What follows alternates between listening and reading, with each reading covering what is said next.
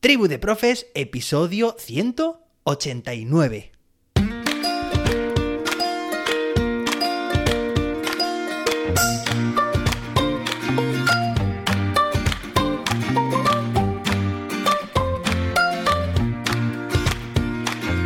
Hoy es jueves, día 6 de octubre de 2022. Hoy celebramos el Día Internacional de la Geodiversidad. Y hoy tenemos un episodio muy especial por varios motivos. En primer lugar, porque vamos a seguir con más estructuras cooperativas. Ya sabéis que antes de ayer estuvimos con la estructura 124, ayer con el folio giratorio y hoy vamos con una nueva, que además me hace mucha ilusión contarte porque resuelve algunas deficiencias o dificultades que podemos encontrar con las anteriores. Y por otra parte también es un episodio muy interesante porque es la primera vez que Tribu de Profes se está grabando en vídeo. Sí, al mismo tiempo que yo estoy grabando este episodio en audio, como suelo hacer cada día, también se está grabando en vídeo. Así que te dejaré un enlace en las notas del episodio por si también quieres verlo en vídeo. Vamos a probar con este formato. De eso se trata la educación también, ¿no? De probar cosas nuevas y ver cómo funcionan. Y en todo momento estaré haciendo una evaluación. Bueno, hoy tenemos una estructura cooperativa, ya sabes, ya explicamos ayer qué es una estructura cooperativa, que se llama, bueno, se llamaba, a mí me gustaba llamarla y la puedes encontrar pues en la literatura académica perfectamente con el nombre de lápices al centro. Seguro que te suena, y si no es así, bueno, pues a ello vamos a explicarla. Y te voy a explicar cómo también dio lugar, o de alguna forma, el nombre ahora que yo utilizo para referirme a esta estructura es diferente. Te lo voy a contar, claro que sí. Bueno, lápices al centro, que era como anteriormente yo llamaba a esta, a esta estructura, como te estoy comentando, básicamente es una dinámica cooperativa en la cual bueno, pues hay dos fases. La primera fase consiste en que tú envías, lanzas a tu alumnado una tarea, sea la que sea, ya lo hemos dicho esto en más ocasiones, puede ser de la asignatura que quieras, de, la edad también, ¿no? Etapa educativa, nivel educativo que tú quieras, porque ya sabes que las estructuras se adaptan perfectamente tanto al nivel como a la asignatura, al área, al ámbito, a, bueno, a la materia. Y entonces está compuesta, como te digo, por dos fases. Dos fases, ¿vale? La primera de ellas, pues recibe el nombre de la propia estructura. Lápices al centro, ¿vale?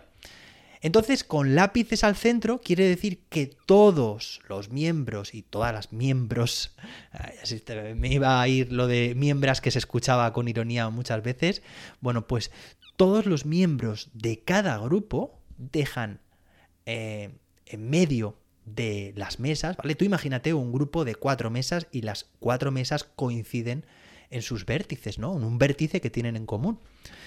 Y si es el caso de esos estudiantes que están colocados de dos en dos y son los de adelante, la pareja de adelante, los que se giran para eh, formar su grupo con la pareja que tienen detrás, bueno, pues en cualquier caso, la señal lo importante, también lo pueden hacer ellos perfectamente, aunque no coincidan sus cuatro mesas, es que los lápices estén sobre la mesa. Cuando decimos lápices es el material de escritura. Material de escritura es lápiz o puede ser polígrafo, pero también puede ser un dispositivo electrónico. En este momento no se pueden utilizar. Es decir, el material que utilizas tú para elaborar, para hacer, para registrar eh, completar esa tarea, no se puede utilizar. Vamos a pensarlo con, como más se entiende, ¿no? Con un ejemplo. Un problema matemático. Pues lanzamos a nuestro alumnado, a todo el grupo clase, que están organizados por grupos cooperativos, un problema matemático y entonces cada grupo lo que tiene que hacer es, en la primera fase, ya te estoy diciendo, no puede utilizar su herramienta, digamos, de escritura, en este caso, pues lápiz, poli, eh, dispositivo, lo que, lo que queramos. Entonces, ¿qué se puede hacer, José David, en esta primera fase? Pues lo que se puede hacer, mejor dicho, lo que se debe hacer es hablar, hablar sobre la resolución de esa tarea. Vamos a argumentar, vamos a describir, vamos a poner en común, vamos a idear, vamos a ver qué estrategias. Eh, cuando digo en primera persona es porque yo empatizo con mi alumnado, ¿no? Eh, cada, cada estudiante, cada grupo cooperativo va a interactuar entre sí, ¿vale? Entre sus propios miembros, para intentar de forma oral, y esto es lo importante aquí, de forma oral, dar con la respuesta o con una posible solución a esa tarea, porque es que hay tareas que pueden tener que admiten más de una solución. Eso sería la primera fase. Y la segunda fase sería justo lo contrario. Es decir, si en la primera fase nuestro alumnado ha estado interactuando entre sí de forma oral para que todo el mundo tenga claro, todo el mundo me refiero los integrantes del grupo, cómo abordar esa tarea, en la segunda fase lo que tienen que hacer es justo lo contrario, que es estar en completo silencio, ¿vale? Por eso es hacer justo lo contrario, y resolver la tarea, ahora sí, utilizando ese instrumento que en la primera fase habíamos dejado sin utilizar, bueno, pues ahora es cuando lo cogen, si son lápices, pues los cogen, cada uno el suyo, y resuelve la tarea de forma individual, ¿vale? Y aquí está la potencia de esta estructura, que por cierto, primera fase, no es nada silenciosa, al contrario, en cada grupo se están debatiendo, se están poniendo común, se están explicando esas formas de abordar la tarea entre todos, cooperando. No hay un, digamos, un, orden en particular, ni eh, digamos que es una estructura, eh, digamos que en esta fase está desestructurada en cuanto a que cualquiera puede participar. Es decir, en un grupo de cuatro, de forma espontánea, pues empiezan a abordar la tarea. Está claro que luego en los diferentes perfiles que habrá, pues habrá algunos que participen más, otros que participen menos. Pero lo importante es que todos y cada uno de los integrantes entienda comprenda y se asegure de que así es, de que es capaz de resolver la tarea de forma individual, porque en esa segunda fase van a tener que hacer eso, precisamente lo contrario, es decir, en completo silencio, resolver así la tarea. Si es un problema matemático, pues eso, resolver el problema matemático de forma individual. Por cierto, aquí un inciso problemas matemáticos, si se estructuran a la hora de resolverlos, mejor. Es decir, ya sabes, la identificación de la pregunta, que nos está preguntando ese problema, la identificación de los datos, la extracción de esos datos, y luego la elección de la estrategia, la operación u operaciones matemáticas, o cómo se va a abordar a nivel de cálculos, y finalmente que quede muy clara la, solución. Bueno, cierro el paréntesis. ¿Hasta aquí bien? Bueno, pues ¿Por qué decíamos al principio de este episodio? Porque faltan dos cosas importantes por que decir en este episodio todavía. ¿Por qué esta estructura nos puede resolver dificultades que podemos encontrar en las dos estructuras que hemos explicado anteriormente? Y luego viene también otra cosa que no se nos puede pasar, ¿vale? Ahora pasamos también a ello. En primer lugar, porque fíjate, vamos a pensar, ahora tenemos que intentar abstraernos, vamos a pensar la estructura 1, 2, 4, que la vimos hace dos días, ¿cuál es el grado de participación, los agrupamientos del alumnado? 1, 2, 4 dijimos que las propias letras, o en este caso números, 1, 2, 4 quiere decir se resuelve la tarea de forma individual, luego por pareja se contrasta y finalmente en grupos, grupos de cuatro, ¿no? Es decir, fíjate en la secuencia, sería individual, y pasa finalmente a ser una tarea en grupo, de contraste, de comparación, de comprobación, ¿de acuerdo? Bien, ahora vamos a ver la estructura de ayer, el folio giratorio. De nuevo, lo que dijimos es que, bueno, recuerda ese folio que va girando y es una tarea que también se resuelve inicialmente de forma, de forma individual porque cada estudiante realiza su participación cuando tiene el folio delante y es, como, como estoy diciendo, de forma individual. ¿De acuerdo? Le pasa el folio al compañero que tiene al lado y realiza este o esta su tarea de forma también individual. Y así sucesivamente. Todos están realizando la tarea de forma individual. Luego, eso sí, dijimos que podía estar la opción, muy aconsejable, de hacer puestas en común en el propio grupo y en el grupo clase. De nuevo, es una secuencia de participación que empieza siendo individual y acaba siendo grupal. Pero te estarás preguntando, oye, ¿y qué pasa con esos estudiantes? Porque esto de la inclusión lo tenemos que tener muy en cuenta. Ahora que estos días además estoy leyendo un libro de inclusión para poder analizar en el podcast libros de educación, pues es muy importante que habrá estudiantes en tu clase seguro que cuando tengan que empezar a realizar la tarea de forma individual, se van a bloquear. No van a saber exactamente pues lo que tienen que hacer, porque tienen dudas, porque tienen dificultades, porque necesitan ayuda. ¿De acuerdo?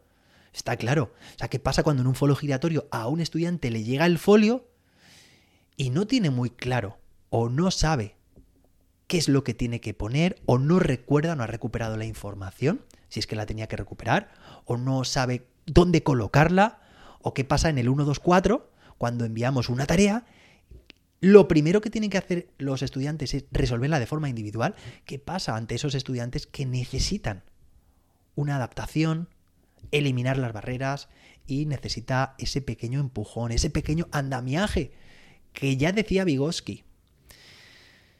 Bueno, pues esta estructura, el, folio giratorio no es la que estamos diciendo, el lápices al centro, que es la que estamos diciendo, y a la cual ahora mismo vamos a pasar a cambiarle el nombre, es la otra cosa que os quiero explicar. Bueno, pues lápices al centro es, bueno, nos viene en este caso como anillo al dedo, ¿por qué? Porque la secuencia de participación del alumnado es completamente a la inversa de estas dos estructuras que ya hemos comentado. Es decir, hemos dicho que empiezan a hacer la tarea en esta fase en la cual están dialogando, conversando, contrastando ideas. Y eso, efectivamente, es en grupo. ¿Bien? Hasta aquí nos cuadra todo, ¿no?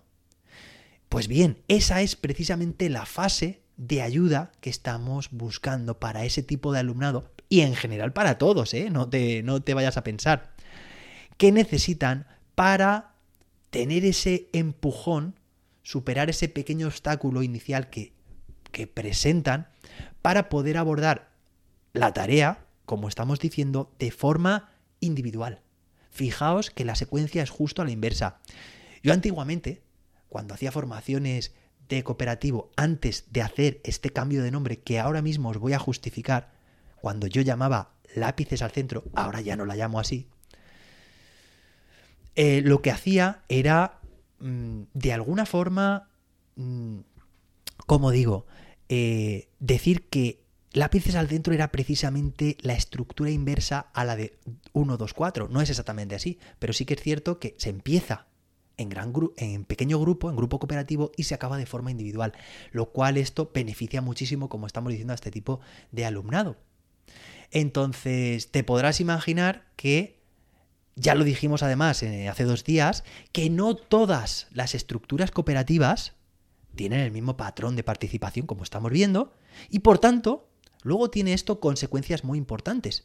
Es decir, yo seguramente cuando vaya a aplicar una estructura cooperativa al inicio de, un, de una situación de aprendizaje, de una unidad, de un ABP, si yo sé que mi alumnado en general necesita todavía rescatar conocimientos previos o no está preparado preparada para abordar la tarea de forma individual, me voy a valer de otra estructura como puede ser la de lápices al centro, que estoy deseando ya cambiarle nombre, pero necesito que lo entendáis así, de lápices al centro, para evitar que haya alumnos que se queden descolgados, que se queden bloqueados en esa fase inicial de trabajo individual.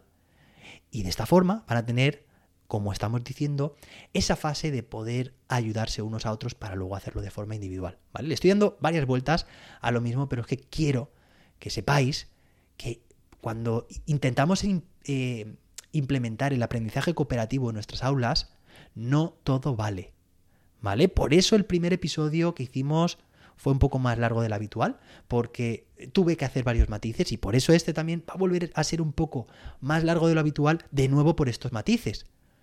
Porque hay que saber exactamente muy bien qué estás haciendo. Esto es como, como cuando inviertes en bolsa. No vale decir, bueno, pues me suena esto o he oído esto, voy a hacerlo. No, es que tienes que saber exactamente qué implicaciones, qué consecuencias tiene. Porque si no, seguramente lo estés haciendo, intentando hacerlo bien, lo vas a hacer mal. ¿De acuerdo? Bueno, ¿y por qué? Vamos a pasar ya a la última fase de este, este episodio. ¿Por qué? A partir de ahora ya no me vais a escuchar llamar a esta estructura lápices al centro. Bueno, pues esto tiene, eh, el símbolo está claro, ¿no? Lápices al centro es porque inicialmente los lápices parten en esta dinámica situados en el centro, en, en esa conjunción de las mesas, y están ahí, parados. Nadie los está cogiendo porque se trata de hablar y luego se cogen para elaborar la tarea de forma individual. ¿Y por qué no quiero llamar lápices al centro? Bueno, no solo yo, sino ya Francisco Zariquiei, os recomendé un, libro suyo muy bueno, eh, que es, eh, bueno, pues cooperar para aprender, que sigo recomendando también. Y ya decía, ya dice en el libro y dice también en, entrevistas, que eh, lápices al centro en realidad es una estructura que intentando ser muy inclusiva, con esa etiqueta de lápices al centro está siendo exclusiva o está, está digamos, dejando fuera muchas tareas que por su naturaleza, perdón, que por su naturaleza no requieren de un lápiz. Por eso antes os he dicho cualquier herramienta que sirva para realizar la tarea de forma individual. Y he dicho lápiz, bolígrafo, dispositivo. Pero ¿qué pasa, por ejemplo, en música? Pues en música sí, se puede utilizar el lápiz, pero también hay instrumentos musicales como la flauta, imaginaos. ¿Vale? Oye, ¿no pueden ser flautas al centro? Pues no estaría mal, ¿no? porque esto quiere decir que las flautas se dejan, hablan, deciden, y la segunda fase, cada uno coge su flauta y desarrolla su tarea de forma individual. ¿Y qué pasa en educación física? educación física no siempre se tienen lápices a mano. ¿No podrían ser balones al centro? ¿Pelotas al centro? ¿O cualquier material que se utilice en esta área? Y en plástica, ¿No podrían ser brochas o pinceles al centro? ¿O tijeras al centro? ¿O pegamentos al centro? Entonces, con el objetivo de intentar que el nombre que se que utilicemos para esta estructura, que todo el mundo sabe, ¿vale? Independientemente del nombre que utilicemos para referirnos a ella, sabemos que está compuesta por estas dos fases que estamos diciendo, ¿vale? La de primero hablar en grupo para decidir y en segundo lugar, bueno, seguir, eh, para decidir y para asegurarnos de que todo el mundo lo entiende y demás. Y es muy importante, ¿eh? O sea, es muy importante que para pasar de la primera a la segunda fase, que esto lo puede hacer el cambio, lo puede marcar el docente en base a un tiempo, o que cada grupo decida cuándo pasa a esa segunda fase, pero que se aseguren como consigna que todos y cada uno de sus integrantes lo entienden. Porque si no, luego eso puede perjudicar o puede favorecer también al grupo en función de si se hace mal o si se hace bien. Entonces, para intentar que la etiqueta, el nombre que utilizamos para referirnos a esta estructura, sea realmente una estructura, recuerda lo que dijimos, estructura que es, es un esqueleto, una dinámica que se puede aplicar a cualquier asignatura, cualquier nivel educativo, escuché este nombre y me, me gustó, que es el de equipos o grupos pensantes. ¿De acuerdo? ¿Por qué? Porque ya no estamos hablando solo, de lápices, sino que lo estamos extrapolando a cualquier asignatura, a flautas, a balones, a, ya estamos diciendo, pinceles. Entonces, bueno, pues ya sabéis, equipos pensantes o grupos pensantes. Bueno, es un nombre en realidad muy genérico también, ¿no? Pero nos da, eh, digamos, la idea, como en esos lápices al centro, que era la primera fase, cómo están los lápices juntos y sin tocarse, pues en, esto, en este caso la primera fase es la de esos equipos que piensan juntos, esas cabezas pensantes también, ¿vale? Bueno, indistintamente, pues iremos hablando de estos, de estos diferentes nombres, ¿no? Pero en realidad vienen a decir eso, que inicialmente el grupo se junta, eh, bueno, pues hacen sus, sus conjeturas, sus explicaciones y luego pasan a la fase individual. Hoy también hemos tenido, hemos tenido, que hacer unos matices muy importantes en cuanto a la elección de las diferentes estructuras. Espero que te haya gustado este episodio. Nos escuchamos mañana viernes con más y mejor. Hasta entonces, que la innovación te acompañe.